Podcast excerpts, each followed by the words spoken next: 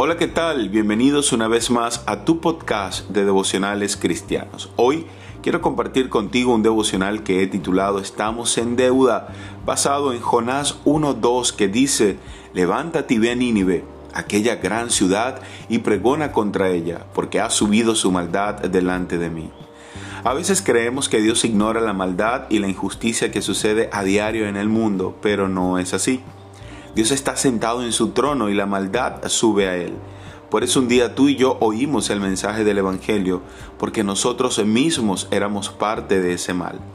Dice la Biblia, en él también vosotros, habiendo oído la palabra de verdad, el Evangelio de vuestra salvación, y habiendo creído en él, fuisteis sellados con el Espíritu Santo de la promesa.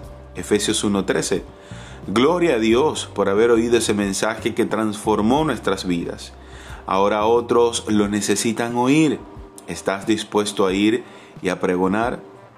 Nuestra deuda es con el Señor y con todo aquel que aún no le conoce. Por eso no dejes de predicar su palabra. Dios sigue salvando y teniendo misericordia, así como un día la tuvo de ti y de mí. Dios te bendiga y que tengas un excelente día.